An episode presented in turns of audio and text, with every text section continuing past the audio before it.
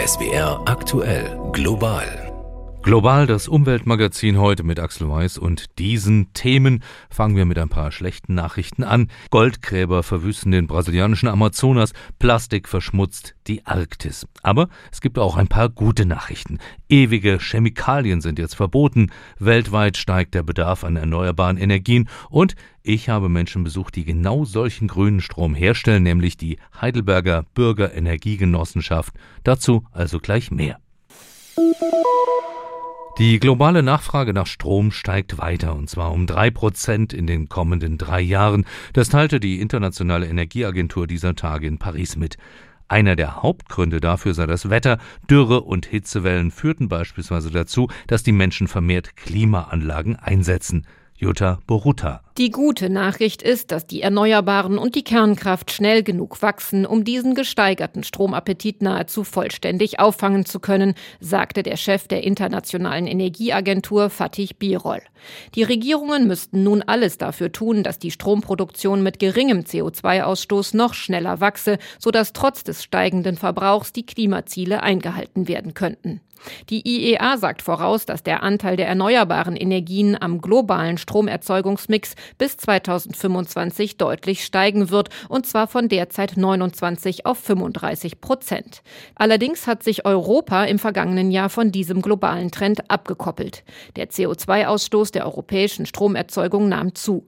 Gleichzeitig sank aufgrund von Dürreperioden die Stromerzeugung aus Wasserkraft. Außerdem mussten gerade in Frankreich Kernkraftwerke über lange Monate still stillgelegt werden, um notwendige Reparatur- und Wartungsarbeiten durchführen zu können. Dieser Rückschlag für die CO2-Bilanz in Europa sei aber nur vorübergehend, heißt es in dem Bericht der Internationalen Energieagentur. Die Analysten sagen voraus, dass die Emissionen der europäischen Stromerzeugung bis 2025 um durchschnittlich 10 Prozent pro Jahr sinken werden. Die pure Not im ländlichen Raum war wohl der Auslöser, dass sich bereits im ausgehenden 19. Jahrhundert in Deutschland Menschen zusammentaten, um gemeinsam Strom zu erzeugen. 6000 solcher Genossenschaften waren es bis zur Nazizeit. Dann wurde zentralisiert und zerschlagen. Nur ein paar Dutzend blieben übrig. Aber Seit zehn Jahren boomen sie wieder, die Bürgerenergiegenossenschaften, diesmal vor allem in den größeren Städten.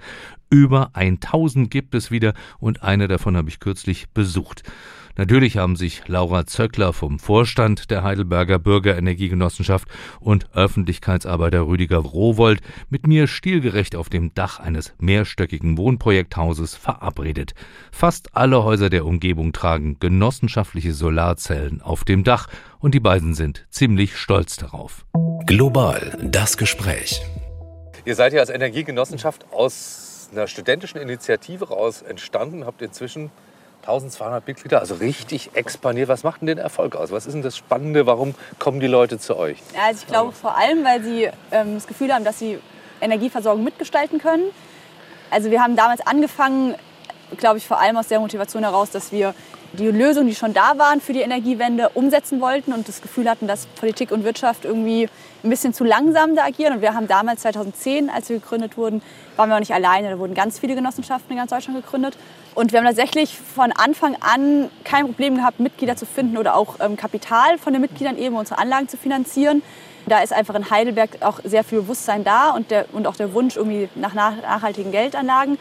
Und in den letzten Jahren merken wir auf jeden Fall, dass wir zum einen bekannt hier sind. Also es kennt nicht jeder, es könnte immer noch mehr sein, aber es ist schon, dass wir irgendwie eine Institution sind und man uns auch irgendwie leicht findet, wenn man nach dem Bereich sucht. Und da wirklich immer neue Leute dazukommen, die einfach sagen, sie, sie wollen das Gefühl haben, was ändern zu können, wenn es auch nur im Kleinen ist, aber nicht nur warten, bis irgendwie die Rahmenbedingungen vielleicht besser werden. Hm, was ist das, was ihr ändert oder was ihr, was ihr machen könnt? Also wir bauen vor allem Anlagen, also so Solaranlagen, die wir eben von unseren Mitgliedern finanzieren lassen und dann bekommen sie eben auch die Zinsen davon. Und was natürlich aber auch ist, der Gemeinschaftsaspekt. Also da ähm, ist natürlich auch Austausch möglich. Man hat das Gefühl, man ist nicht alleine, sondern es gibt noch viele andere Menschen, die was bewegen wollen. Und es gibt schon relativ viel Hoffnung und macht schon Mut, dass wir es vielleicht auch schaffen mit der Energiewende. Okay. Ja, und ich glaube, das Besondere ist auch, dass wir, wir können und wir setzen auch Projekte um, die andere vielleicht nicht umsetzen könnten. Also irgendwie eine Schule, ein Kindergarten, der sagt, hey, wir haben hier ein schönes Dach, aber wir waren gerade so schon mit dem Bau am Limit mit unserem Geld, wir können uns gerade nicht noch eine Solaranlage leisten.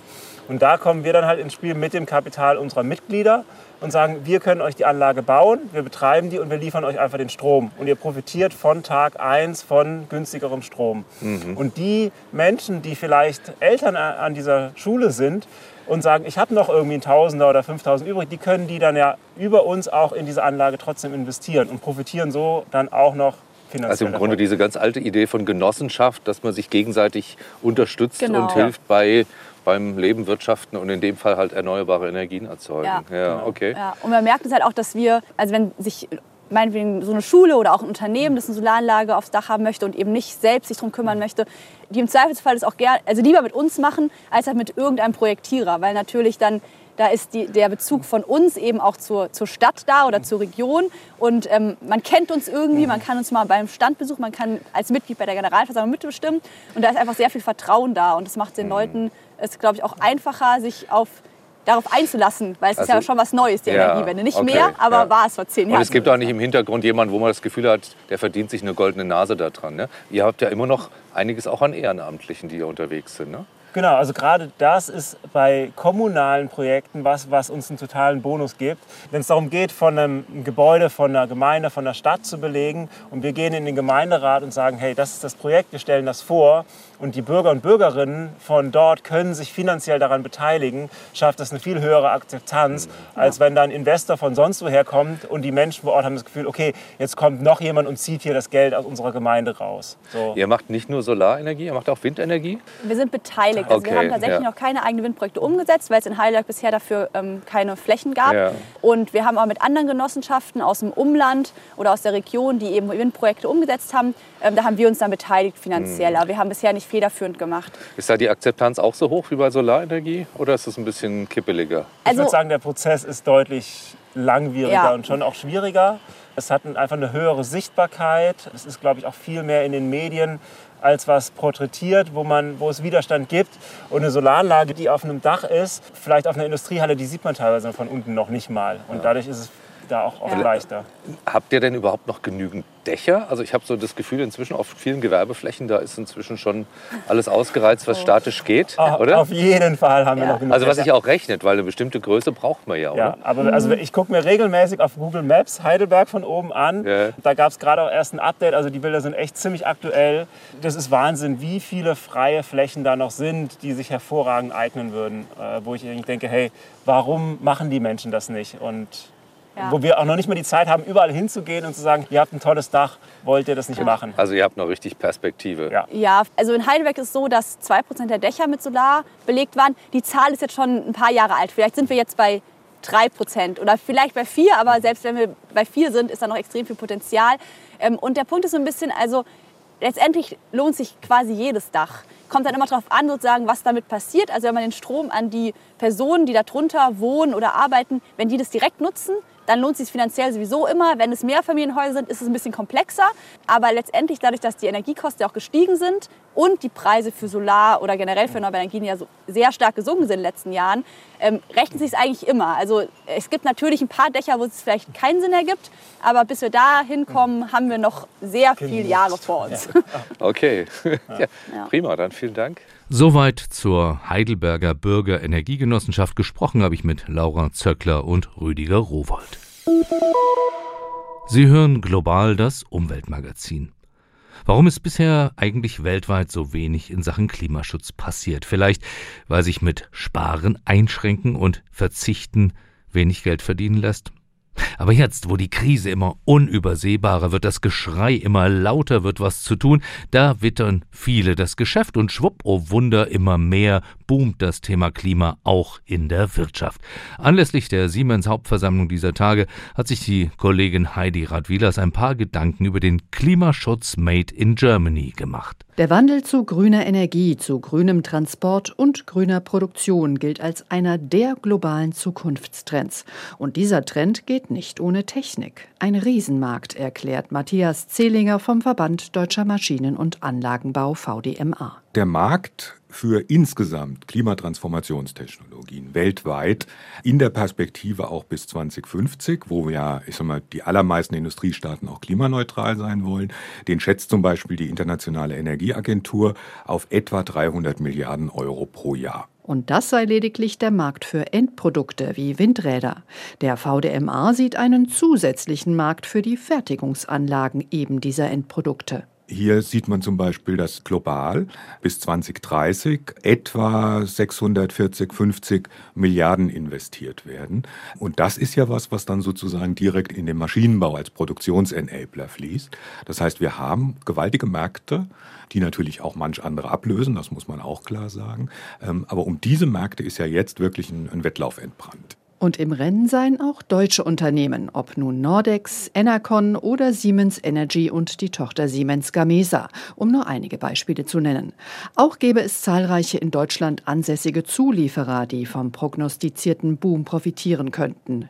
Analyst Marc Schattenberg von Deutsche Bank Research meint zum Beispiel, wir haben sehr viele Unternehmen, gerade im, bei den Industrieausrüstern, in dem elektrischen Elektroanlagenbau und so weiter, die genau diese Technologien liefern, die für die Anpassung der Industrieproduktion auch aus globaler Perspektive nötig sind, um äh, klimagerechte Produktion auf die Beine zu stellen. Auch Matthias Zehlinger vom Maschinenbauverband sieht Chancen für deutsche Unternehmen.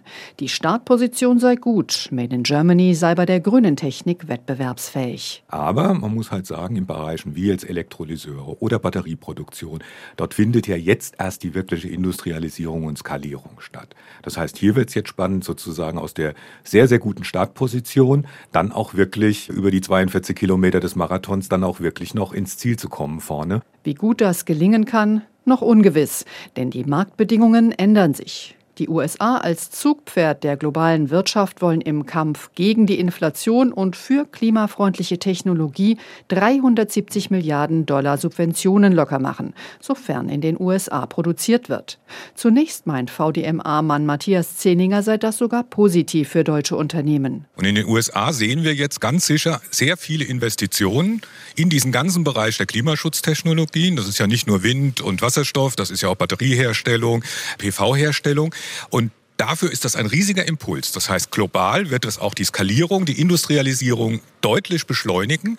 Und gerade in der Fabrikausrüstung werden auch deutsche Firmen sehr, sehr stark dabei sein. Die Gefahr sieht er bei jungen Technologieanbietern, zum Beispiel rund um den Wasserstoff. Hier könnte das Subventionsangebot aus den USA zur Abwanderung junger, noch nicht etablierter Unternehmen führen. Dass die EU das mit dem angekündigten eigenen Subventionsprogramm verhindern kann, ist längst nicht ausgemacht. Überall in Deutschland gibt es mittlerweile Dreckweg-Tage. Manchmal heißen sie ein bisschen anders, also das sind gemeinsame Aktionen, um die Natur vom Müll zu befreien. Soweit so gut.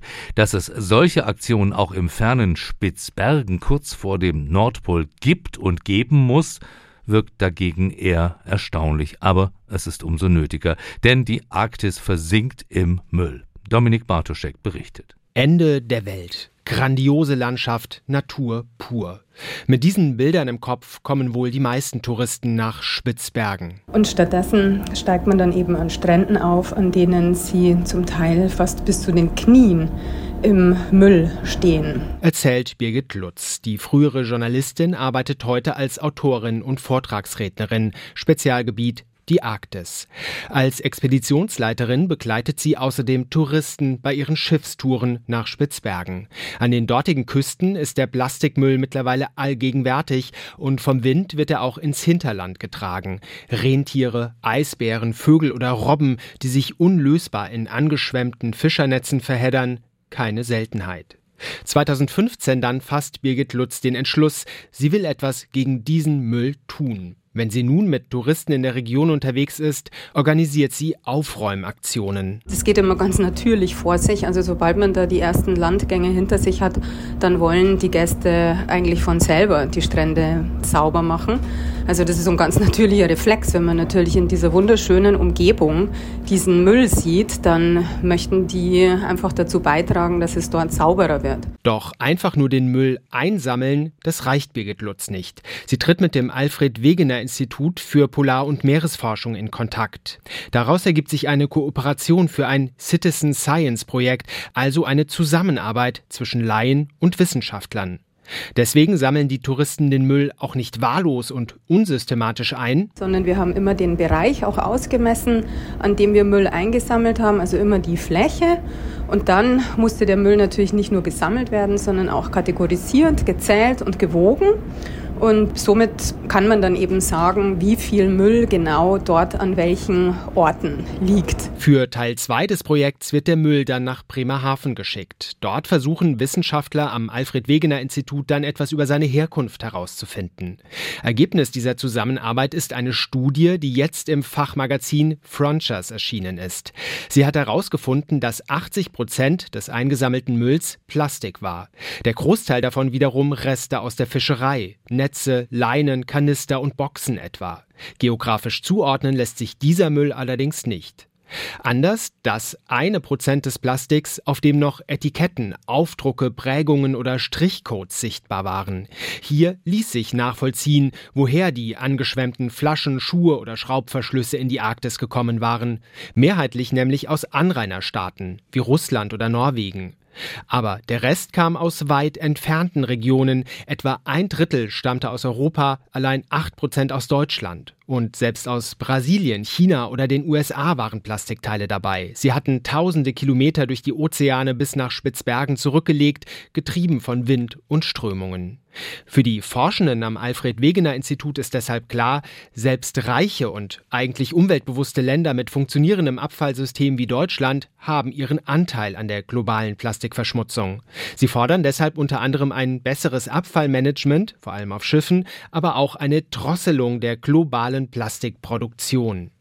Doch selbst wenn diese Forderungen schnell umgesetzt würden, schon heute ist so viel Plastik in den Ozeanen unterwegs, dass in Spitzbergen wohl noch viele Tonnen an den Stränden landen werden. Und selbst dort, wo gelegentlich Touristen den Müll aufsammeln, ist es nur oberflächlich sauber, sagt Birgit Lutz, denn auch in tiefen Schichten findet sich mittlerweile Plastik. Das ist eigentlich auch eine der wichtigen Botschaften, dass wir das, das geht gar nicht mehr, dass wir die Strände sauber machen. Also da wird immer Plastik übrig bleiben. Und auch deswegen ist es so wichtig, dass wir diesen Eintrag vermindern, weil eben ja einfach immer was übrig bleiben wird. Plastik verrottet zwar nicht, aber irgendwann zersetzt es sich doch, wenn auch nach Jahrhunderten. Per- und polyfluorierte Alkylverbindungen dagegen sind unter normalen Umweltbedingungen praktisch unbegrenzt haltbar. Und das ist ein Riesenproblem, denn diese PFAS oder PFC, wie sie früher genannt wurden, sind gesundheitsschädlich. Wegen ihrer wasserabstoßenden Eigenschaften aber zum Beispiel weltweit in Kleidung verbreitet. Fünf Staaten der EU, darunter Deutschland, haben jetzt umfassend PFAS-Chemikalien in der Gemeinschaft verboten. Die Europäische Chemikalienagentur muss jetzt prüfen, ob sie diesen Bann für wissenschaftlich gerechtfertigt hält. Werner Eckert. Teflonpfannen, Outdoorjacken, Kosmetika und Skiwachs, aber auch Autos, Windräder und Flugzeuge. Sie alle haben Beschichtungen und Imprägnierungen mit den wasserfett- und schmutzabweisenden per- und polyfluorierten Alkylverbindungen PFAS. Aber die stehen auch im Verdacht, gesundheitsschädigend zu sein. Einige der mehr als 10.000 einzelnen Stoffe könnten zum Beispiel Leberschäden, Schilddrüsenerkrankungen, Fettleibigkeit, Fruchtbarkeitsstörungen und Krebs auslösen. Außerdem sind diese Stoffe extrem langlebig. Deshalb werden sie auch Ewigkeitschemikalien genannt. In vielen Fällen gäbe es schon Alternativen, argumentieren die fünf Antragsteller. Da könne ein Verbot, wenn es denn beschlossen wird, innerhalb von 18 Monaten umgesetzt werden. Bei Anwendungen in der Medizin oder im industriellen Bereich müssten die Unternehmen aber bis zu zwölf Jahre Zeit für eine Umstellung bekommen. Betroffen wären zum Beispiel BASF, Bayer und Merck. Den brasilianischen Ex-Präsidenten Jair Bolsonaro einen Massenmörder zu nennen, das lässt sich leicht begründen. Sein Nachfolger Lula da Silva spricht von Völkermord, wenn er von der humanitären Katastrophe in Amazonien spricht, die derzeit die Existenz der Yanomami-Indianer massiv bedroht und für die Bolsonaro Mitverantwortung trägt. Mehr als 20.000 Goldgräber verwüsten die Reservate, vergiften Flüsse, bringen Krankheiten, die Menschen hungern. Das war schon in den letzten Jahren ein Problem aber unter dem fanatischen Rassisten Bolsonaro ist es eskaliert. Anna Herberg mit Einzelheiten. Kinder mit aufgedunsenen Hungerbäuchen und hervorstechenden Rippen, Männer und Frauen abgemagert bis auf das Skelett, große Augen, die mit leerem Blick in die Kamera starren. Es sind die schockierenden Bilder einer Hungerkatastrophe, die in einem Land stattfindet, das zu den größten Lebensmittelproduzenten der Erde gehört.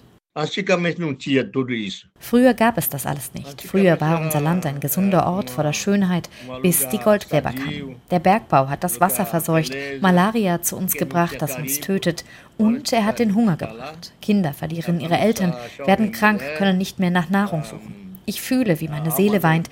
Die Seele des Schamanen ist traurig und wütend, weil ich Yanomami bin. Ich bin der Anführer meines Yanomami-Volkes. Eu sou a liderança do meu povo Yanomami. Davi Kopenawa ist die bekannteste Stimme des indigenen Yanomami-Volkes. 35.000 Menschen, die tief im Amazonas-Regenwald leben, auf einem Gebiet so groß wie die Schweiz an der Grenze zu Venezuela. Wir erreichen den Schamanen per Videocall in New York. Dort hat er eine Ausstellung eröffnet, macht auf die humanitäre Katastrophe aufmerksam, die illegale Goldgräber im indigenen Schutzgebiet verursacht haben. 20.000 Eindringlinge sollen sich in dem von der Verfassung geschützten Reservat breit gemacht haben. Sie verseuchten die Umwelt, bedrohten die Yanomami und zerstörten so das soziale Gefüge, sagt Estevão Senha von der Nichtregierungsorganisation Instituto Ambiental, die die Yanomami seit Jahren begleitet. 2020 e 2021 juntos tiveram mais de 40 mil casos de malária. Zwischen 2020 und 2021 gab es mehr als 40.000 Malariafälle. 570 Kinder im Alter von bis zu fünf Jahren starben an vermeidbaren Krankheiten wie Durchfall und Lungenentzündung. Das ist eine Folge des illegalen Bergbaus, der das Wasser verseucht, Krankheiten einschleppt. Die Camps sind außerdem Brutstätten für Moskitos. Zu all dem kommt in den vergangenen Jahren der Abbau des staatlichen Gesundheitssystems. Komplette Desestruturação do sistema de atendimento à saúde. Die Yanomami schlugen immer wieder Alarm, doch die Regierung von Ex-Präsident Jair Bolsonaro ignorierte mehr als 20 Hilfsgesuche. Mehr noch, Bolsonaro ermutigte Goldgräber, erklärte immer wieder, auch die Reservate für die wirtschaftliche Ausbeutung öffnen zu wollen, insbesondere das Land der Yanomami. Inzwischen ermittelt die Justiz gegen ihn wegen unterlassener Hilfeleistung, Veruntreuung von öffentlichen Geldern und Umweltzerstörung. O governo federal está maltratando seine Regierung hat unser Volk misshandelt. Jair Bolsonaro ist ein Völkermörder. Er tötete das Wasser, den Wald, die Fische und unsere Kinder. Die Goldgräber kommen, als ob unser Land ihr Haus wäre. Aber die Goldsucher werden auch ausgebeutet von Männern, die Geld und Macht haben. Reich sind die, denen die Flugzeuge gehören, die Goldgeschäfte, die Handel treiben mit dem Gold, an dem das Blut meines Volkes klebt. Hinter dem Goldabbau am Amazonas stehen Investoren, eine ganze Mafia, sagt auch Dani Clay de Aguiar von Greenpeace Brasilien. Im Schutzgebiet gibt es Landepisten, Siedlungen mit Bars und Bordellen, Benzin, Nahrung und Waffen müssen finanziert werden. Bei einem Überflug entdeckte Greenpeace kürzlich eine 120 Kilometer lange Straße, über die schweres Gerät wie Bagger und Pumpen in das Gebiet gebracht werden. Damit wird der Boden metertief ausgehoben, zurückbleiben Kraterlandschaften, verseucht mit Quecksilber, das verwendet wird, um das Gold vom Flussschlamm zu trennen. E aí tem estudos que provam isso, que grande parte do ouro exportado pelo Brasil tem indício de ilegalidade. Es gibt Studien, die belegen, dass ein Großteil des aus Brasilien exportierten Goldes illegal abgebaut wurde, vor allem in drei indigenen Schutzgebieten, darunter das der Yanomami. Dieses Gold geht nach Kanada, nach Europa, nach Indien. Die internationale Gemeinschaft muss dringend Maßnahmen dagegen ergreifen. So muss die EU den Amazonas dringend als Risikozone klassifizieren. Es reicht nicht nur Hilfsgelder zu schicken, wir brauchen auch international verbindliche Regeln. Preciso aumentar a regulação né, do mercado europeu. Brasiliens neuer Präsident Lula da Silva traf nun indigene Vertreter. Die Regierung schickte Gesundheitspersonal und ließ Kranke ausfliegen. Dazu wurde eine große Sicherheitsoperation angekündigt. Die illegalen Goldgräber sollen vertrieben werden. Davi Kopenawa bleibt skeptisch. Schon einmal wurden Goldgräber vertrieben, in den 1990er Jahren. Schon einmal kehrten sie zurück. Ich bin misstrauisch, seit ich klein war, weil ich gesehen habe, was mit meinem Volk passiert ist. Ich kenne Präsident Lula, aber ich glaube ihm seine Worte erst, wenn wirklich alle Goldgräber vertrieben sind. Darauf warte ich. Ich möchte ihn auch bitten, auf unserem Territorium ein Überwachungshaus zu bauen, damit die Goldsucher nicht zurückkehren. Dafür brauche es mehr als eine militärische Operation, sagt Dani Clay de Aguiar von Greenpeace. Hinter dem illegalen Bergbau offenbare sich auch ein soziales Drama. Daher braucht es eine neue wirtschaftliche Agenda für die Amazonasregion, die auf eine Bioökonomie mit dem Wald setze, nicht nur auf Zerstörung. Das war global das Umweltmagazin für diese Woche. Am Mikrofon verabschiedet sich Axel Weiß. Tschüss, machen Sie es gut.